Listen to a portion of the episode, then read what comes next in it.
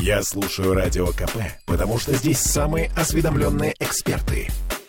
И тебе рекомендую.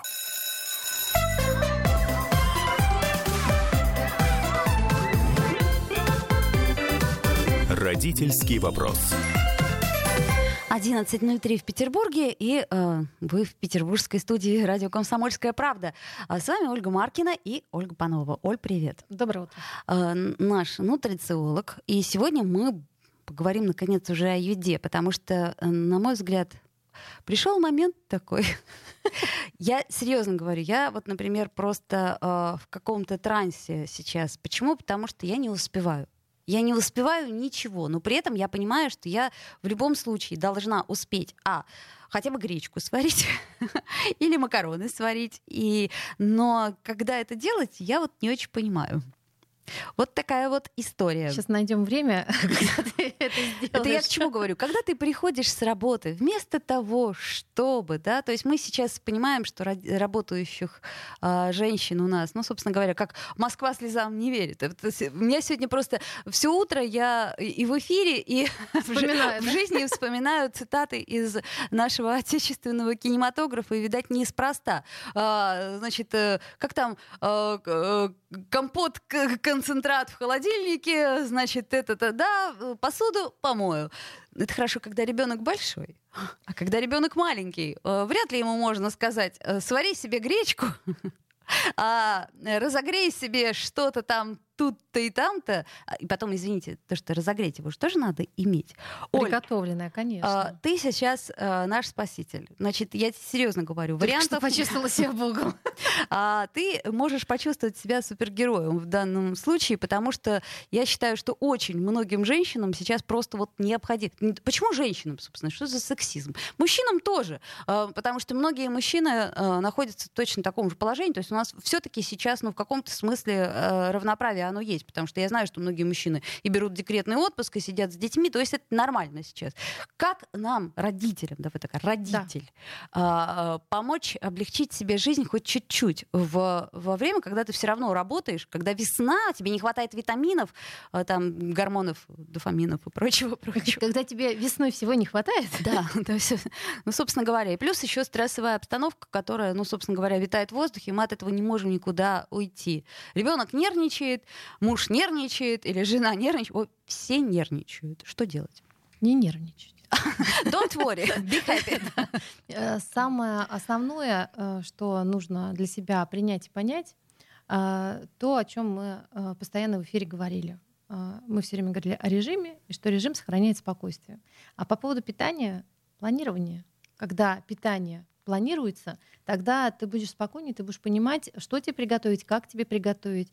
И самый основной момент, э, которым, э, наверное, ну не то, что мы забываем, то есть женщина как? Ну, я сейчас про женщин, да, потому что мы э, за мужчин не сможем с тобой сказать. А ты можешь на секундочку остановиться Могу. на своей мысли, потому что нам пишет как раз мужчина. И Отлично. пишет нам Петр, значит, вот что. Ребенок после садика обычно есть или не хочет, или кусочничает. А иногда вообще на пельмени тянет, да, насколько я понимаю, не пельмени, ну да, наверное, на пельмени. Это, а, а, значит, история такая, что в садике, например, мой ребенок может поесть, а может и не поесть. И, слава богу, вот у меня воспитатели мне просто передают эту информацию, ел, не ел. И я ее передаю дальше, ел, не ел. А, а если мы, ну, не всегда знаем, поел он, не поел, часто не знают родители, поел ребенок или нет. Почему? Потому что вот он в садике и не спрашивают, поел или нет. Я даже на самом деле статью такую писала по поводу синхронизации питания ребенка в школе и домашнего питания. И то же самое касается садика. Потому что если а, дома планировать питание, так. то питание в садике или в школе это может быть очень большим помощником вам для выстраивания э, здоровья ребенка. Почему здоровье? Потому что когда у вас ребенок сыт, когда он получает все необходимые макро- и микронутриенты, то мы с вами прекрасно понимаем, что он у нас с вами развивается гармонично. Минуточку. Давайте. Доктор, минуточку. Я, например, в садике не ела никогда и ничего. То есть я ела э, в какой-то момент моя мама просто, она э, сказала, знаете что, ну не заставляйте ее и тогда мудрая нянечка говорила, значит так, мы делим на четыре части. Ты ешь четвертую часть и можешь уносить тарелку. Я э, подумала, ну это лучше, чем меня заставлять будут. Вот. И я ела эту четвертую часть. И тогда вот вышли из этого положения. Но я к чему говорю, что в садике, ну, мягко скажем, не всегда хорошо. Даже когда не всегда хорошо, хорошо, что в садике есть мудрые нянечки. Потому что если бы ты действительно не ела ничего, как ты говоришь, то я бы тебе сейчас умерла. не очень хорошо, да. А все-таки тебе повезло с нянечкой, которая таки умудрялась тебя покормить. Каждому ребенку нужно э, то количество пищи, которое ему нужно. И зачастую в садике может быть оно э, ну, больше. Да? И тут есть еще один такой момент, то, что касается садиков. Пока все-таки это не поменяли, э, в садиках очень большое количество сахара в питании. Ну, мы вот об этом, кстати, один раз говорили, Да. и э, я вот хочу тоже на этом акцент сделать, потому что мне кажется, что такое количество сахара, его ну, не нужно. Его абсолютно не нужно, оно есть а, в чае, в компоте, в какао, ну везде. И вот я анализировала меню детского сада, которое новое выпускали как раз-таки по просьбе «Комсомольской правды», и я удивилась, потому что мне казалось, что сахара много в блюдах. Если у ребенка убрать те напитки, которые есть, 60% а, того ненужного сахара, который поступает, не будет поступать. Поэтому у меня Маруся пьет только воду в садике. Э, Пусть Э. она ест все остальное, даже сахаром, все равно там норму э, плюс-минус мы не превышаем. А То есть если- получается, что мы должны просто ставить условия, да, если мы ну, реально хотим сберечь, что называется, зубы ребенка, хотя это не прямая зависимость, но тем не Пре- менее. прямая зависимость. Вот, а зубы нынче, как мы знаем, лечить еще дороже станет. Мы только что об этом говорили. А, вот. э, Я к чему говорю? К тому, что просто реально ставить условия. Ребенок мой пьет воду. Это при том, если ребенок пьет воду, кстати сказать. Не все дети пьют воду. А я бы по-другому сделала. Не условия ставить, договаривайтесь. Договаривайтесь со всеми. Все на самом деле любят ласку и заботу. И всегда, когда ты э, просишь, договариваешься и объясняешь, почему и зачем тебе это надо, то всегда тебе идут навстречу. Вот, молодец, Оля. Вот это вот совершенно правильный подход. То есть, если подойдешь э, вежливо к воспитателю и попросишь, ну, пожалуйста, можно мой ребенок будет пить воду? Другой вопрос, что если это сделают все, то кто же будет пить компот? А может, этот компот и не нужен? Может быть, тогда все и поменяется, и компот этот не будут варить, а на вырученные деньги а, купят детям фрукты. Может А, быть такое. Э, Интересная, кстати, история. То есть, э, как это, может снизу быть решение, а может сверху, да? То есть, и если решение будет снизу, то оно тоже, собственно, что-то изменит. То есть, это к вопросу о том, что а, мы в прошлый раз говорили о выученной беспомощности. То есть, от нас ничего не зависит. Так вот, не так. От нас зависит. И даже, как это ни странно, меню э, детсадовское Ну, и школьное. э, в- Теоретически. Теоретически и в э, будущем, э, конечно же, определенным образом, я думаю, что оно зависит. Тем более, что если мы смотрим те тенденции, которые происходят сейчас в школе и садике, они все-таки стремятся более к здоровому меню. Да, сразу это не делается, потому что мы с вами прекрасно понимаем, что государственная махина это все-таки она большая, достаточно неповоротливая. Бюрократия и все прочее, да, это очень долго и сложно. Это правда. Любое согласование, как мы понимаем, оно как-то годы, годы, годы. Но, но а, другое дело, что, например, а, я вела одно мероприятие, там выступали а, родители, в том числе, которые за здоровое а, питание и показывали, какие гаджеты родителям значит, использовать, чтобы ребенок питался здоровым. Извини, пожалуйста, мне Не- стало смешно. Ну, подожди, подожди. Нет, самое главное дальше. Я слушаю, слушаю родительницу, она молодец. Ну, она молодец, она причем помогает родителям, все остальное. Но я задала один вопрос. Я говорю, хорошо, а как вы соотносите то, что вас ребенок ест в школе, с тем, чем вы его кормите дома, для того, чтобы э, было ему Баланс. достаточно да, Мгм. витаминов и э, макронутриентов за э, сутки. Она говорит, а, а что так надо? Ага. Ну, то есть мы, за- ну, то есть она за здоровое питание, за здоровое питание всех детей и во всем, но не соотносят эти вещи. А зачем тогда государство бесплатно детей кормит с 1 по 4 класс? Если бы вы знали, ну, вот, э, какое меню и как это меню э, ну, применяется к тому, что вы накормите ребенка дома, то по большому счету и дети бы понимали, как это строится, потому что и детям можно это тоже объяснять, ну, вместе с ними. А, и мало того, больше участия принимали бы в том, что по питанию творится дома. Не против Э, того, что типа, а тут плохо кормят, там не то, не все, а именно, знаете, с точки зрения участия в этом во всем для пользы детей. Потому что мы очень часто с вами говорим, что мы против, а как бы против и что? Против чего, во-первых? Нет, против чего как бы и... все найдут. Но и что? Ну как это поменяет? Как это добавит э, здоровье твоему ребенку? А вот если ты, допустим, э, ну как бы если бы все родители вместе озадачивались этим вопросом, э, не против, а что, что нужно сделать? Давайте вместе подумаем, давайте вместе решим. Ведь директора на самом деле всегда идут навстречу в школе, им тоже важно, чтобы дети были здоровы, чтобы они ходили, чтобы они занимались, чтобы они повышали рейтинг да. школы, садика, всего чего. Слушай, ну это, конечно, все ты очень хорошо рассказываешь. То есть вот в теории оно все вроде как работает. На практике я не очень себе представляю. А, мы опять с тобой вернемся сразу после паузы. К чему? К тому, что у нас а, как бы это помягче сказать, времени нету. Ну, не хватает времени. А ты еще говоришь, давайте глобально мы подумаем, мы решим, давай вот, э, собственно, на этом сакцентируемся. Я напомню, что мы в прямом эфире, что нам можно писать э, по трансляции комментарии, и э, у нас есть WhatsApp, плюс 7 931 398 92 92. Ну, если очень хочется позвонить, то, в принципе, можно и позвонить. 655 5005. Наш телефон, и э, с вами Ольга Маркина и наш нутрициолог Ольга Панова. Говорим о том, как сэкономить силы и ресурсы. Родительский вопрос. Бесконечно можно слушать три вещи. Похвалу начальства, шум дождя и радио КП. Я слушаю радио КП и тебе рекомендую.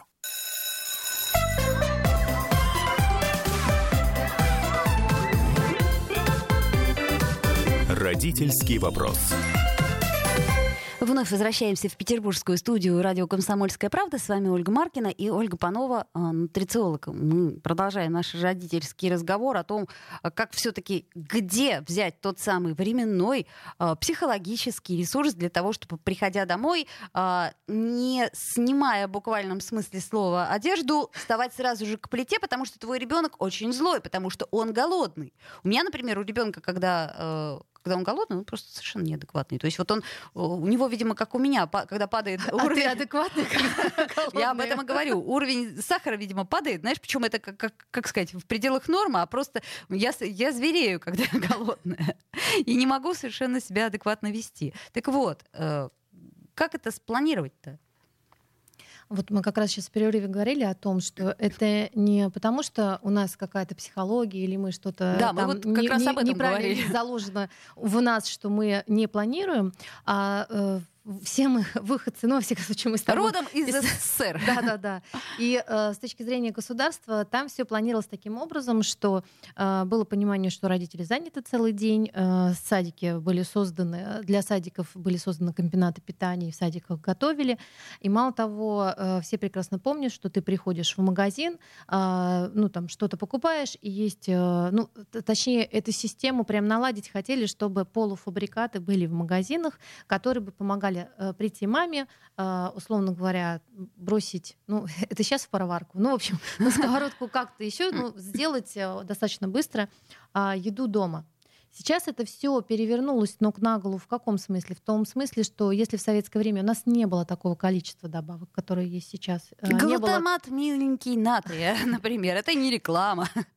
А, не было э, химических именно э, добавок. И настолько не было глубокой переработки продуктов, то есть они были более натуральные, а значит более полезны. И сейчас а, вот эти полуфабрикаты в магазине, ну, Просто посмотрите сами состав. И, и уже сейчас встречаются и неплохие, но все-таки э, определенный промежуток времени сыграли плохую роль для нашего здоровья. А, но э, и в том числе э, все, что вот из советского времени тянется, мы не привыкли планировать еду. Ну, в большинстве своем. Да? Ну, ты знаешь, я тебе хочу сказать, что я просто экономлю свои силы. Я планирую вот практически на неделю, что и когда я буду готовить, и примерно это покупаю. А то есть ты неделю планируешь, что ты будешь готовить, но ты не делаешь заготовки на неделю. Заготовки, э, ну, иногда делает мой муж.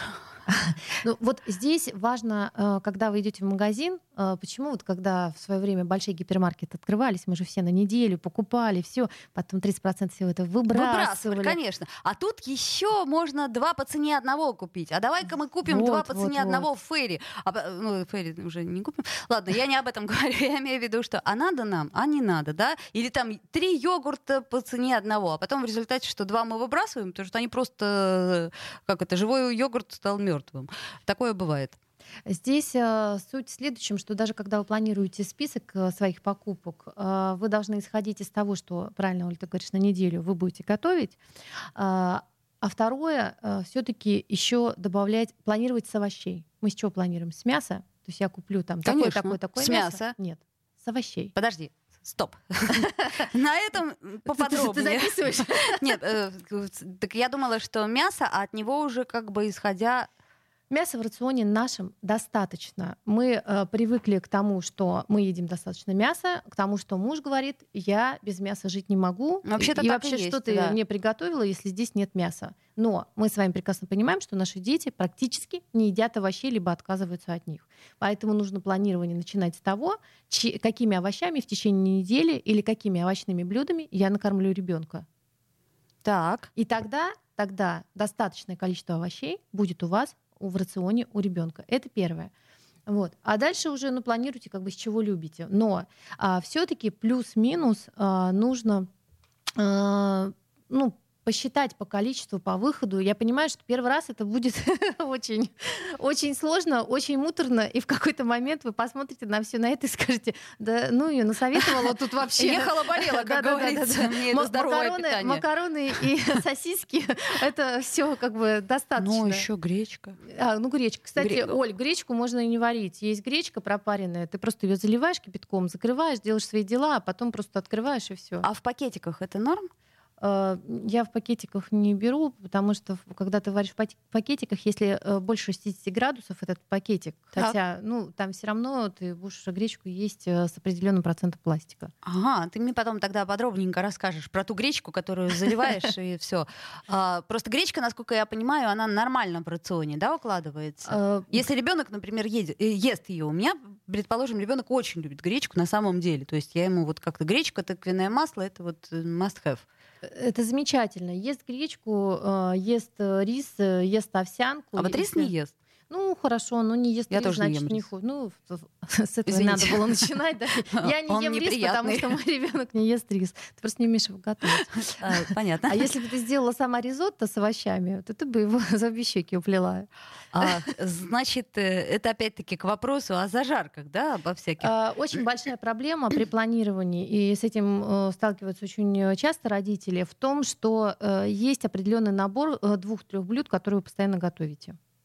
Вот Да. Просто их У меня, у меня, к сожалению, так и есть. Да. Ну, это не к сожалению. Вопрос весь в том, что когда ты начинаешь делать фокус на питании, когда ты начинаешь планировать, когда ты понимаешь, что должно быть определенное разнообразие, то ты а, начинаешь где-то смотреть, искать рецептики. Почему у меня в закрытом инстаграме было такое количество подписчиков, да, потому что я там выкладывала рецепты, которые простые из всех продуктов, которые есть, да.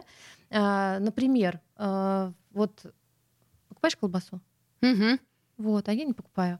А что я а, делаю? нет, колбасу я, кстати, не покупаю, да. Ну вот. Да, а, это- например, как бы меня очень там подписчики просили вот колбаса, колбаса. Очень много рецептов а, с желатином, а, всего остального. А, когда вот в пластиковой бутылке делают. я, Ой. не, я не делаю этого. Ой. Да.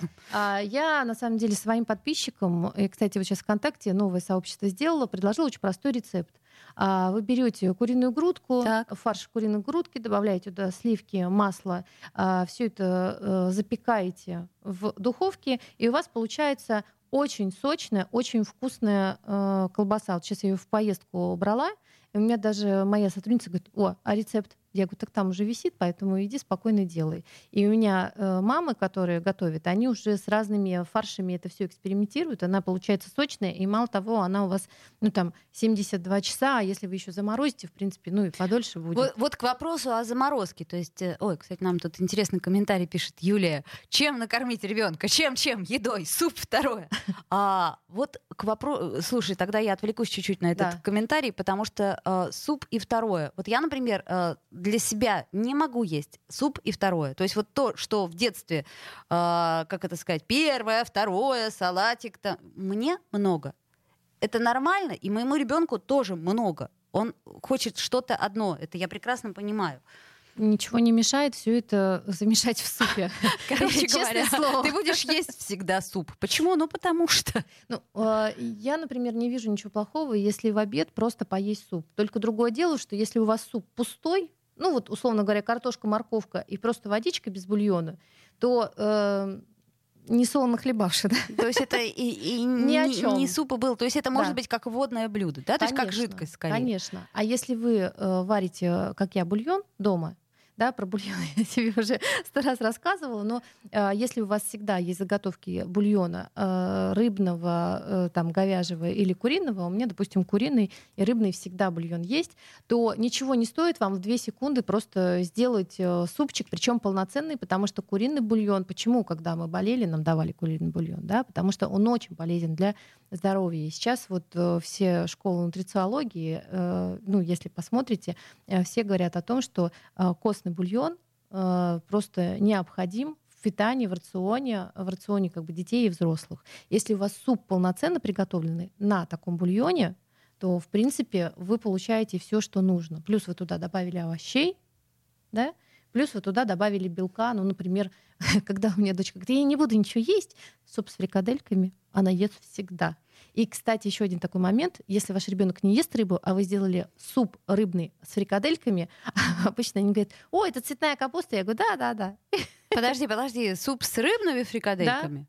Так, ну об этом мы еще подробнее с тобой поговорим после эфира. А, а, Я хотела, у нас буквально полторы минуты до конца этой части, а, про морозилку поговорить. То есть вот смотри, если мы что-то сделали и положили это в морозилку, а, ну вот ту же колбасу, потому что у меня, например, есть домашняя колбаса, которую мне подарили, э, вот, ну, к примеру, и э, подарили ее замороженную. Я положила ее сразу в морозилку. Как долго на самом деле может храниться эта история? А, Ну, в зависимости от продуктов, вообще как бы до двух месяцев. До Лучше- двух месяцев. да, да. А вот, э, например, мясо, которое мы э, замораживаем, оно может долго храниться? Или лучше этого тоже не делать? Лучше этого тоже не делать. Э, В большому счету, вот я смотрела по э, срокам хранения. Э, Ну, два месяца такая, такой пограничный срок, когда лучше все использовать. И плюс э, вы все-таки тоже прекрасно понимаете, что чем дольше у вас что-то лежит, тем больше оно всего может э, терять, да? То есть еще вот меня всегда пугает вот эта вот заморозка-разморозка. То есть, например, я покупаю, ну, условно говоря, там, ту, ту же брокколи в замороженном виде, но пока я ее, условно говоря, несу, я вот не знаю, теряет она что-то от этого. Наверняка теряет. Ну, если она не размораживается окончательно. Но окончательно не размораживается пока. Э, Еще не так. Ну, здесь, э, здесь момент такой, что там шоковая заморозка того же самого брокколи, и оно, э, ну, не быстро размораживается. И, соответственно, все равно, что ты же не 4. Да- Давай сделаем паузу, потому что у нас новости наступают. Вернемся в эфир буквально через несколько минут. Родительский вопрос. Попов изобрел радио, чтобы люди слушали комсомольскую правду. Я слушаю радио КП и тебе рекомендую.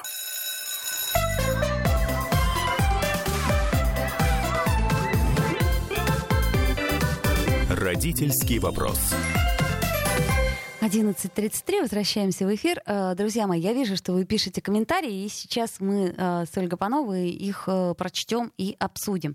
Так, начнем с чего? Ну, какие продукты стоит включить в детское меню, это большая тема. Мы, собственно, об этом все время говорим, просто надо внимательнее слушать и как- как- как-нибудь развернем. А подходит ли вегетарианство детям? Мне нравится, что уже правильно кто-то ответил так. А, конечно, не подходит вегетарианство, ответила наша слушательница делится Мария. Оля, это как в анекдоте. Доктор меня жена спрашивает, объясняет, э, говорит, э, отвечает, а потом объясняет, почему я неправильно ответил. Да, да совершенно верно. Ну, потому что мы нормально, мы женщины, мы э, можем отвечать мужчинам иногда э, быстрее. Но а вегетарианство а... не подходит детям, либо, э, я просто еще раз подчеркну, это очень важный момент, либо это должно быть под присмотром врача постоянным для того, чтобы не испортить на всю жизнь здоровье ребенку. Так, э, вот э, Юлия, которая нам написала, чем чем накормить едой, она продолжает. Она говорит, второе сок или компот. Если ваш ребенок не ест, а если ваш ребенок не ест, значит э, вина родителей, так как избаловали фастфудом и т.д. Но э, тут вот опять-таки насчет э, второго сока компота э, мы только что говорили, по сути дела проговорили. Насчет избалованности фастфудом, ну сколько мы уже об этом говорили в общем, да, а, даже повторять не будем, чтобы не портить себе настроение. Да, многие избаловали. А еще Мария пишет, как это, вообще ничего не ест? А потому что надо вкусно готовить, будет есть. Например, кашка геркулесовая утром, 10-15 минут с маслицем, вкуснятина. Жутко не люблю готовить, поэтому делаю все, но одновременно. А я вот, кстати, э, понимаю Марию, я стараюсь сделать максимум. Но я вообще-то люблю готовить, просто у меня времени не хватает. Я очень люблю готовить, поэтому я делаю все быстро, несколько блюд сразу, и тут же мою посуду в процессе, который используется для готовки, для того, чтобы сэкономить э, время, потому что я ленивая. Да ты шеф-повар. Я тебе а, хочу сказать. Я ленивый шеф-повар. Нет, у меня вот, вот муж, да, вот муж, как сказать, вот он все умеет и делает очень сложные вещи. А, а я делаю такие вот бытовые. Оль, здесь очень все просто. Например, а, если ты делаешь котлеты, а сделай котлеты в два раза больше. Ты сделаешь котлеты, например, выходные накормить сейчас свою семью и заморозь половину другую котлет для того, чтобы в будни ты просто их положила на сковородку или в духовку и было уже все готово. Явно это займет меньше времени, чем если бы ты заново их крутила. Вот все равно меня смущает этот моро... э, процесс заморозки, потому что я, ну, может быть, это иллюзия, но тем не менее я помню, что как только повторная разморозка, заморозка, то патогенные бактерии, это я вот с детства помню, мне мама объясняла. А, расскажи об этом чуть поподробнее, потому что у меня все время, э, как это сказать, дергается глаз, и я не очень уверена, что я могу какой-то полуфабрикат заморозить, потому что у меня нету глубокой заморозки, к примеру. А тут вопрос есть в том, что что когда ты что-либо морозишь, ну, э, я вот не знаю, как у кого устроено, у меня просто три э, отделения морозилки, у меня просто морозилка отдельная. И э, очень правильный момент, когда морозилка, э, одно из отделений, оно прям для того, чтобы замораживать. Но это, это кто успел? Э, извини, кто успел купить, хорошо, успел. Хорошо, кто не успел. Кто не успел да, для тех? кто не успел. За э, окошко? Если у вас не забита морозилка, и там есть пространство, чтобы поставить, обычно те же самые, ну вот на примере котлет, да, всем понятных. Э, я беру доску, я ее обматываю пленкой для того, чтобы потом эти котлетки можно было легко снять. Кладу их, чтобы между ними было пространство. Так и э, ставлю э, замораживаться. Обычно в простой морозилке, если не шоковой заморозки, у меня тоже нет шоковой заморозки, так. но э, им достаточно заморозиться ну, полдня. Соответственно, после этого, э, ну, пол, ну, день, чтобы вот наверняка. После этого я просто их достаю, складываю в отдельный пакет по порциям. Ну, у меня просто еще вакууматор есть, ну, очень удобно и подписать это все, ну, какое число, что это вообще такое. А, беру прям по порциям, потому что я знаю, сколько я котлет готовлю на семью за раз, чтобы они съели и все были сыты. Как-то слово меня смутило. Как ты там это назвала? Вакууматор? Давай рассказывай, что это а, такое. Вакууматор — это достаточно э, дешевая такая штука, когда ты э, берешь пакеты, и они у тебя откачивают оттуда воздух, потому что у нас же в а, воздухе патоген вся развивается. Так, так, так. И все, и у тебя как в магазине прям вот э, запакованные э, котлетки. Понятно. Кто успел купить вакууматор, тот молодец. Кто не успел купить вакууматор, ну, ищите. Не нагнетай, они наверняка есть, потому что они все-таки китайские.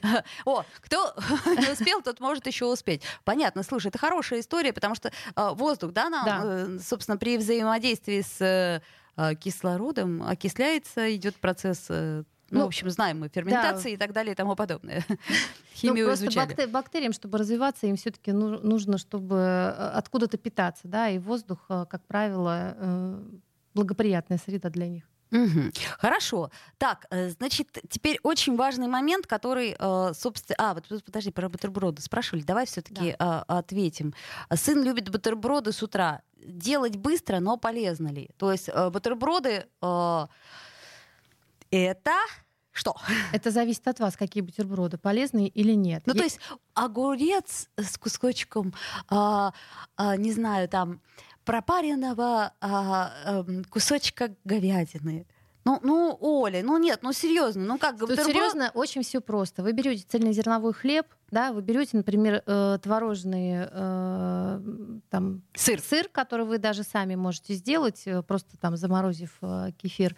Да, и дальше э, все очень просто. Вы набираете, чтобы у вас там были овощи в достаточном количестве, зеленый салат, тот же самый огурчик, э, зеленушка, чтобы там была. И, например, либо куриную грудку, либо говядинку положили и все. Тем более то, что касается буженины, по-моему, все буженину умеют запекать и делать. Буженину, да. Но ну, тут вот. уж, наверное, большого Конечно. ума не надо, Опять чтобы же, запечь. Ту же самую, там, не знаю, кол- колбаску из куриного суфле сделанную положили, она сочная, вкусно все съели, и замечательно. Ой, тяжело с тобой говорить, особенно с, утра. Очень тяжело. Сразу хочется есть. Да, я так представила себе. Ну, в общем, конечно, это очень все затратно, но, а, на мой взгляд, все же таки необходимо сейчас а, просто вот собрать себя в кучу и начать готовить дома.